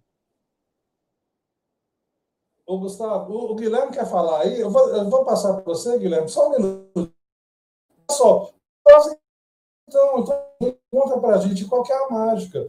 Porque olha só, pegar o que o pessoal estava comentando aqui no chat, né? O Denis Andrade, uma, uma ou duas lives atrás, ele chegou no nosso canal, acho que ele veio por indicação de um outro canal. Aí eu fui ver, o, o Denis, ele é escritor, ele tem dois livros fantásticos de, de teatro, alta literatura para jovens, para crianças. Até marcou um hangout aqui no nosso chat. Então, assim, qual que é o outro caminho? Porque eu, eu não sei mais o que a gente pode fazer. Eu estou falando, eu estou sendo sincero, que a gente faz a nossa parte. Eu estou te dando um exemplo, sim, que é um exemplo interessante, né? Um, uma pessoa que apareceu aqui no chat, a gente começou a conversar, ele é escritor, a gente vai fazer um hangout sobre o livro dele. E eu, eu, disse para ele, ó, eu faço questão de comprar. E não sou rico, não, meu filho. Eu puxo uma cachorrinha danada, mas a gente tenta fazer a nossa parte aqui. Mais do que a gente está fazendo, eu não vejo, eu não, eu não. Eu queria que eu tivesse essa. Como, como chegar em mais gente, porque eu não sei. Mas se Gustavo depois quiser falar, fica à vontade também. Eu só queria complementar, Gustavo. Você me falou, você falou agora uma coisa que eu me lembrei, aprendi uma tática de jornalismo. Eu não sou jornalista, sou advogado. Aí quando eu comecei a escrever no Jornal da Cidade Online, eu aprendi uma tática que é exatamente isso que você disse. Brasileiro não lê a notícia, porque é, eu, quando escrevia e enviava o texto lá para eles publicarem, Aí eles criavam um título impactante. O pessoal do Jornal da Cidade colocava um título assim, nossa, mas é, mas você não colocar um título assim, então, então eles inventam cada título que você fica, por exemplo, eu falava sobre Toffoli, aí eles colocavam assim, está chegando a hora de Dias Toffoli fazer tal coisa, pô, uma hora eu vou tomar um processo, porque se e aí é a prova de que brasileiro não lê. Aí começou a rolar no Facebook, no Twitter, o print desse meu texto, só com a manchete lá. O sujeito vai dar um print e aí ele mesmo interpreta aquela manchete. Ó, oh, viu? Então, realmente, é, infelizmente, é, o, é a tal da paralaxe cognitiva que o Olavo de Carvalho fala. Infelizmente, analfabetismo funcional. A pessoa não consegue ler um texto de cinco parágrafos. Então, por isso que tem que criar essa, esse título impactante. Isso é realmente uma tática de jornalismo. Eu não sabia, não conhecia. Não adianta colocar esses nomes pomposos, porque o pessoal não lê. Você tem que botar nome. Agora o Dória vai fazer tal coisa. Aí ele lê. Se você colocar o assunto central, ele não lê. Entendeu? É interessante isso. Isso daí é a prova que você está certo no que você disse.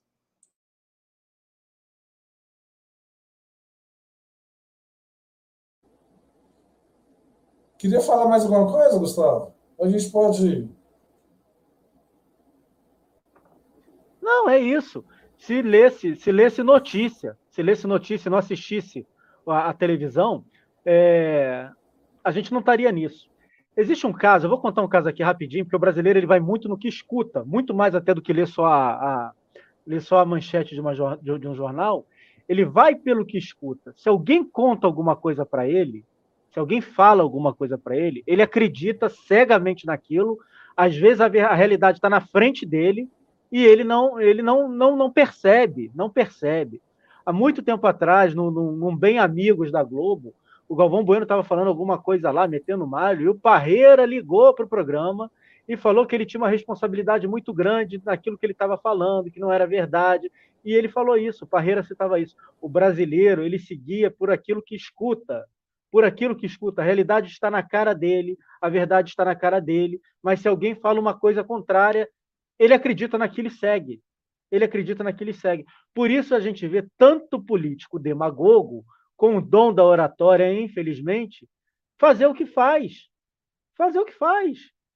O sujeito sobe um morro, diz para o cara que vai dar a casa, que vai dar o esgoto, que vai dar isso, que vai dar aquilo, que vai dar aquilo. Aquilo ali é fisicamente até impossível, mas o sujeito acredita. Então, assim, entra na questão da falta de cultura do brasileiro, da falta de estudo, uma série de coisas. É só isso. Prometo não falar mais nada.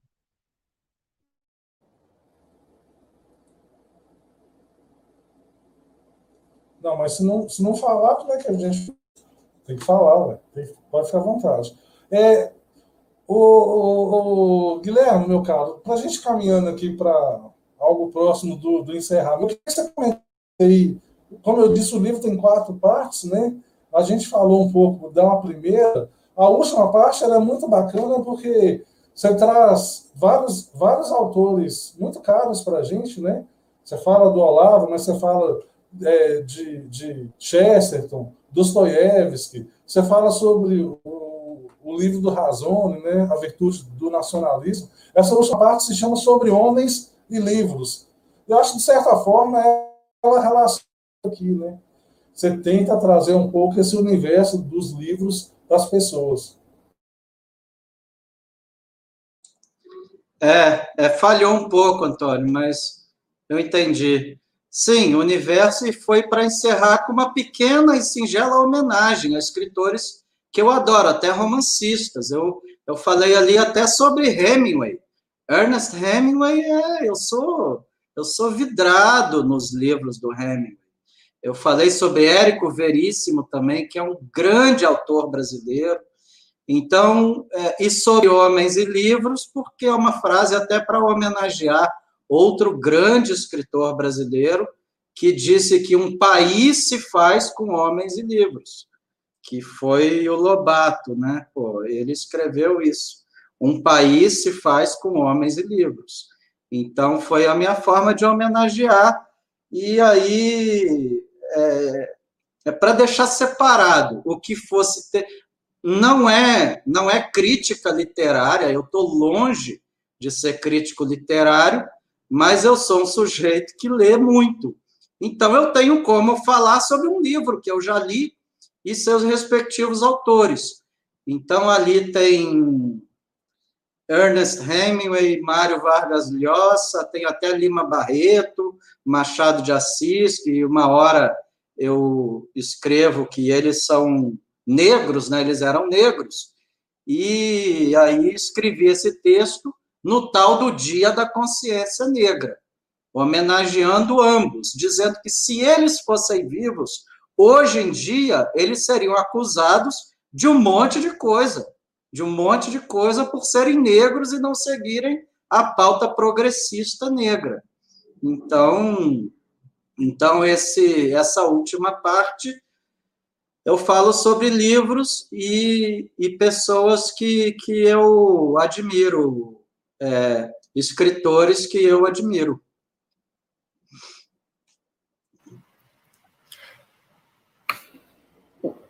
Acho que o Antônio está voltando. O que eu achei muito interessante é, que o, o Denis está fazendo e que a gente estava conversando, eu e o Antônio, há uns, há uns dias, por que que Felipe Neto, que nem é uma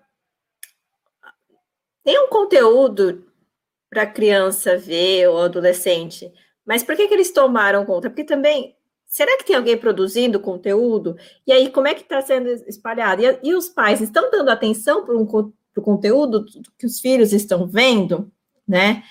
Então, assim, acho que tem, tem muito aí para. Acho que a gente conversou bastante com a Bruna, ele, o, o, o Denis veio aqui por indicação da Bruna, e a gente fez uma live excelente com ela, e a gente tocou nesses pontos. A gente precisa bastante também cuidar de quem? De quem já está na formação lá, dessas as crianças que estão aí, porque a gente está querendo corrigir muito adulto e não está formando criança. E aí também tem o caso do próprio YouTube. que, tá, as, as, crianças elas elas elas estão ali o dia inteiro no YouTube, pelo menos meus sobrinhos, eles não ficam nem em TV, eles ficam no YouTube. O que, elas estão absorvendo, né? E eu acho, é, eu acho que ninguém está se preocupando muito com isso, pelo menos eu não estou vendo. Pode ser que eu, que eu tenha, que eu, que eu simplesmente só esteja mal informada, mas eu não estou vendo. O que eu estou vendo é o Felipe Neto, o Lucas Neto e todos os, os, os ali aquela, aquela galerinha, todo mundo tomando. Aí amanhã teu filho está lá com essas ideias todas que ele já estão indo para a escola, e aí na escola ele já recebe um pouco. Aí vai lá para o YouTube, recebe mais um pouco. E você está ocupado, não está prestando atenção. Então, amanhã você vai, você vai se deparar com o seu filho completamente. É, de, assim, dissociado dos seus valores e você não sabe como aconteceu. Né? A gente vê muito disso na própria direita. Então, acho que esse negócio do público infantil é muito, é muito importante seja os quadrinhos, seja o que o Denis está fazendo. E a gente estava falando isso, eu, eu, e o Antônio, a gente queria fazer. O filho do Antônio, deixa eu fazer já um, um, uma propaganda. Ele tem um canal aqui no YouTube. Acho muito mais interessante você indicar o seu o, o, o canal do, do filho do Antônio para quê? Para que eles partilhem experiências, né? Para que eles saibam é, que tem ali uma referência de outra criança, para que eles convivam mais com, com uma galera que tem qualidade, né? Eu já acessei, é bem bacana. Ele tem uma página lá no, no Instagram também, chama Papo de, sobre Jogos. Como é que é, Antônio? Então, acho que a gente tem que valorizar essas coisas, né? Tem, tem que incentivar para que a, as crianças é, tomem esse rumo. E a gente só está querendo corrigir adulto, né? Mas e as crianças? Vamos focar também um pouco? Então, é, é, eu acho que é muito importante. O, o só para pegar o gancho, aproveitar, a, aproveitar quem está assistindo, a, a informar quem está assistindo a gente, né? Primeiro que a gente não estava falando de quem assiste a gente, porque graças a Deus, alguém comentou aqui, a gente tem uma audiência bem qualificada, né? E fiel, porque as pessoas que comentam são quase sempre as mesmas, as que não comentam, a gente sabe que muita gente que assiste não comenta, então a gente satisfeito. A questão que eu estava falando é de alcançar mais pessoas. E a, e a segunda questão é que a, a, a, Simone deu a ideia da gente fazer um hangout sobre o que está sendo produzido no YouTube para as crianças, né? E eu achei uma ideia fantástica, porque eu não vejo muita gente realmente falar disso. Então a gente convidou é, até o Eduardo para bater esse papo com a gente. Então, em outubro, agora esqueci o dia, mas tá, já está programado já. A gente vai fazer uma live só sobre isso, para falar o que, que tem de, de conteúdo, o que, que tem de legal para as nossas crianças, porque realmente as opções estão tão terríveis, assim.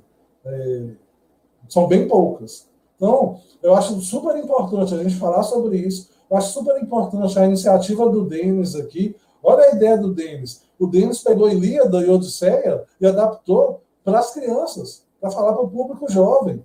Poxa, quem dera esse livro dele fosse adotado nas escolas por professores de literatura a gente sabe o nível dos livros professores de literatura nos nossos filhos, nas nossas crianças.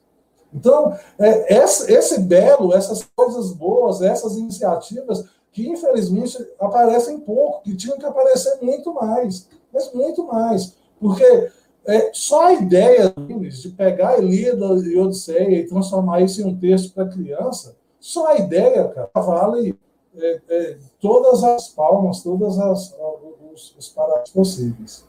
Mas é, se ninguém tiver mais nenhuma questão a ser dita para o Guilherme, eu queria abrir aqui para as considerações finais. Pode ser?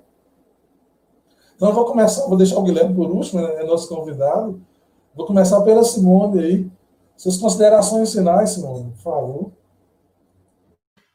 Ah, eu só queria agradecer ao Guilherme, falar que é, acho achei fantástica essa disposição dele de, de escrever um livro e fomentar essas, essas ideias, porque a gente precisa disso também, né?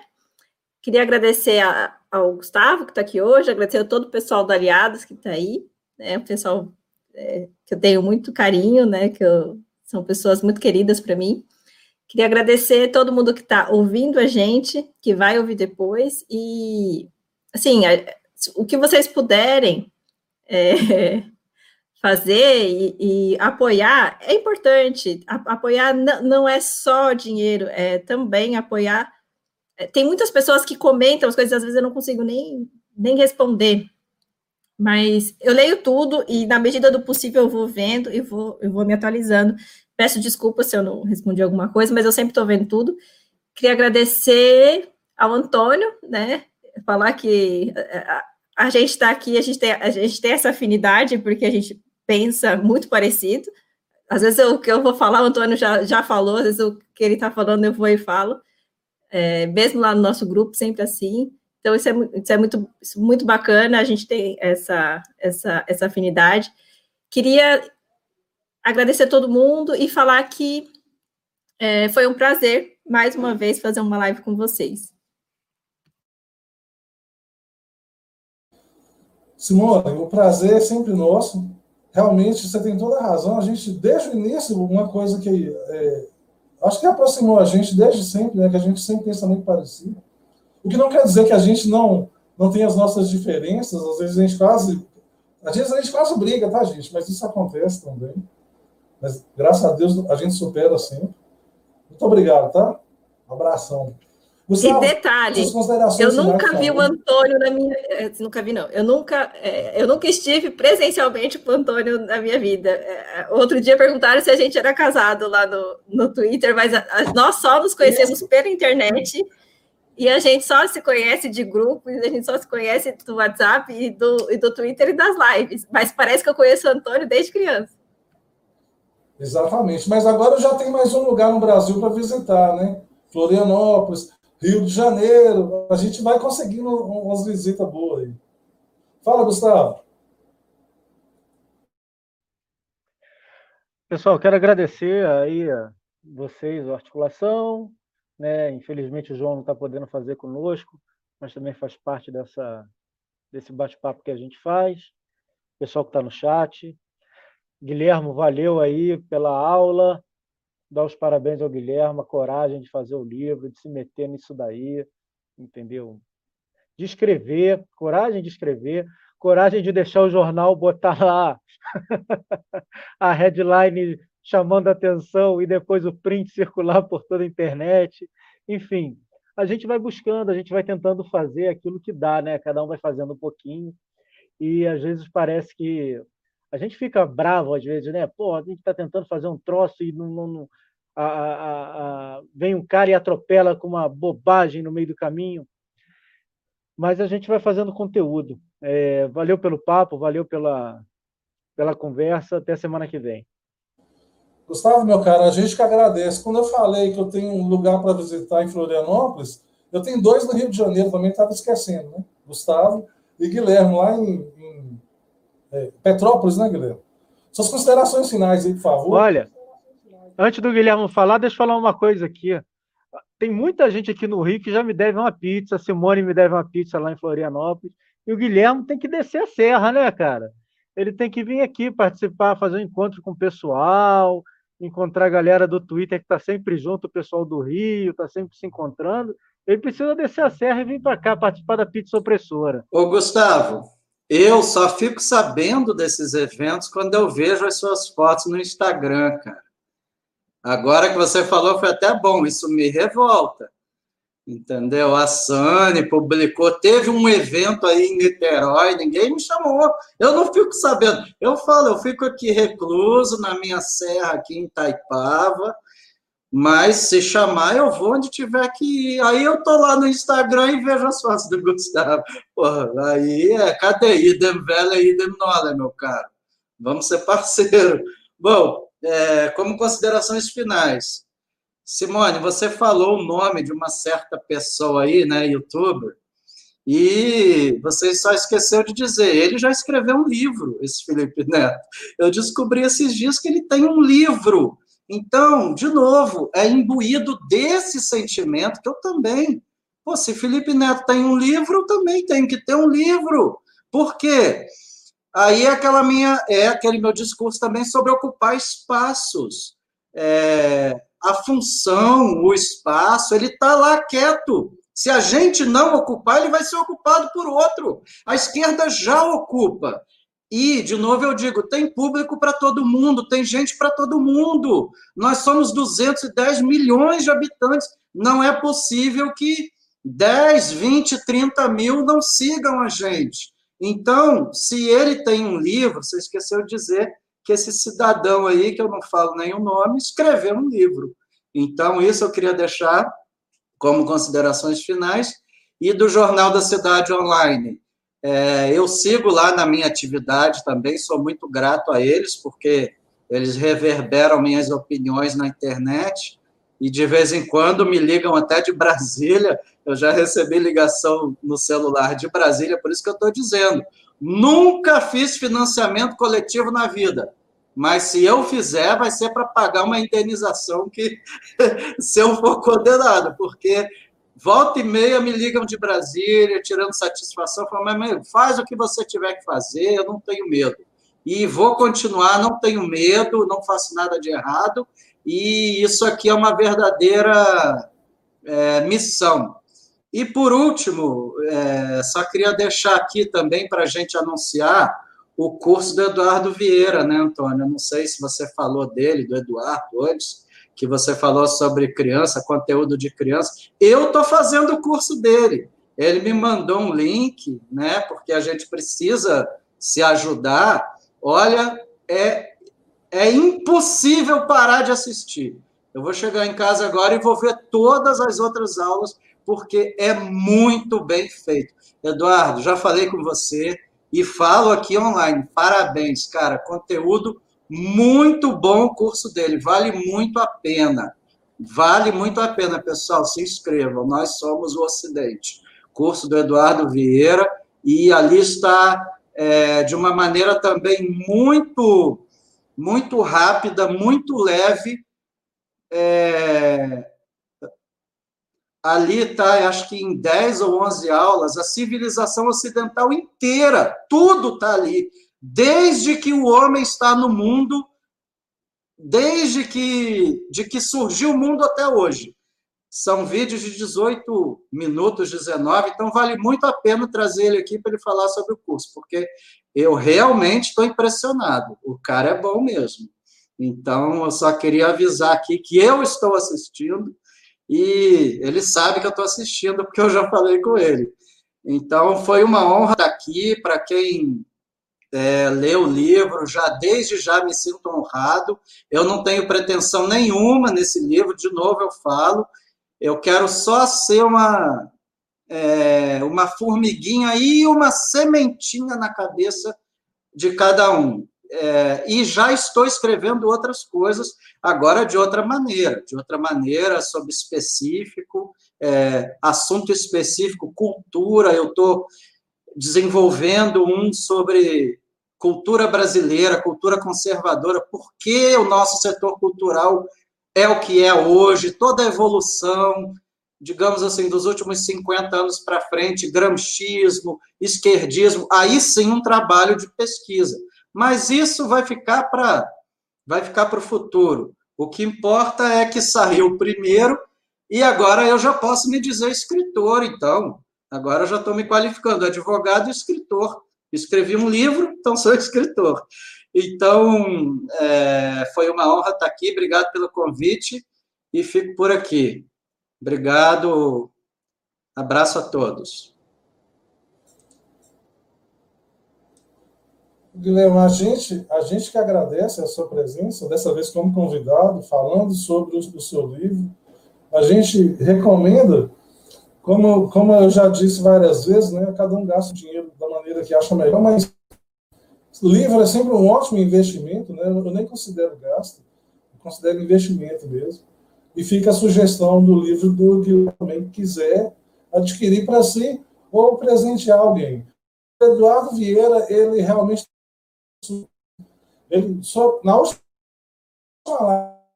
live que ele participou com a gente, ele falou um pouco sobre o curso, né? E outros projetos voltados para as crianças, a Juliana Balestrin lembrou aqui, aqui no chat, Então, nesse, nesse, nessa live que ele vai fazer com a gente, ele vai falar sobre os projetos dele, sobre o curso, sobre esse universo aí no YouTube para as crianças. Então, vai, vai ser muito legal. Vai ser na primeira quinzena de outubro. A gente divulga posteriormente. Guilherme, mais uma vez, muito obrigado. Simone, muito obrigado. Abraço grande. Gustavo, obrigadão. Valeu mais uma vez. Pessoal, quem ainda não curte, eu acho impossível, né? Mas quem ainda não curte, não segue o Aliados Brasil, Twitter, Instagram, aqui no YouTube, inscreve lá, assina o sininho, porque não dá as notificações lá e as pessoas perdem as nossas lives. Assina lá, Aliados Brasil, amigão nosso, vale muito, muito a pena. É outro que também faz um trabalho de qualidade, merece ser prestigiado. Pessoal do chat, muito obrigado, todo mundo, não vou falar o nome de ninguém, mas todo mundo que estava aí, aqueles que estão aí sempre com a gente, que vieram a primeira vez, aqueles que aparecem de vez em quando, a gente agradece da mesma maneira. Um abraço para todos, continue prestigiando. Boa noite a todos. Fala, Simone. Eu falar o conservadorismo Floripa também, que inclusive hoje ele participou aqui do chat. Isso. O, o Padilha, é que ele está meio sumido, a gente acaba. Mas conservadorismo Floripa. Conservadorismo. Grande João Padilha. Sim, Grande João Padilha. Um abraço, João. Guilherme é que sabe, né, o, Guilherme? Ele está correndo atrás, né? Muito, muito G, né? Muito G. Olha só, só para encerrar, a gente já pode falar sobre mundo. campanha. Noite, tá? A gente já pode falar sobre campanha, pode, né? Já começou oficialmente? Oficialmente começa no domingo 26, é isso? 27. Oficialmente Bom, mas então vou deixar aqui um recado sobre o João Padilha. O João Padilha é pré-candidato, pré, não é candidato. E a gente precisa ocupar espaços e essa eleição de agora, porque a gente quer, vamos endireitar o Brasil, vamos espalhar o conservadorismo, e a gente não se toca do seguinte: precisa começar na cidade. Então, essa eleição é muito importante. E o pessoal de Florianópolis tem um grande quadro aí um grande quadro. João Padilha precisa ser eleito. Se ele for de fato candidato, porque ele é pré-candidato, ele é o suposto candidato, mas se ele for candidato, olha, o pessoal de Florianópolis tem, vocês, é, vocês podem ter uma excelente opção, né, Simone? Então, Vamos ajudar ele aí. A gente tem que colocar, se ele for candidato, a gente tem que ajudar ele. Então, só isso que eu queria falar.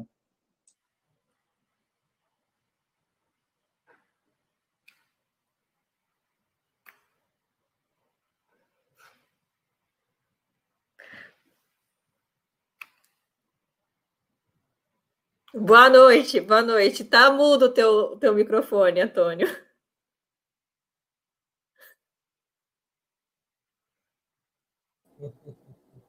É isso aí. Boa noite para todo mundo. Um abraço. Tchau.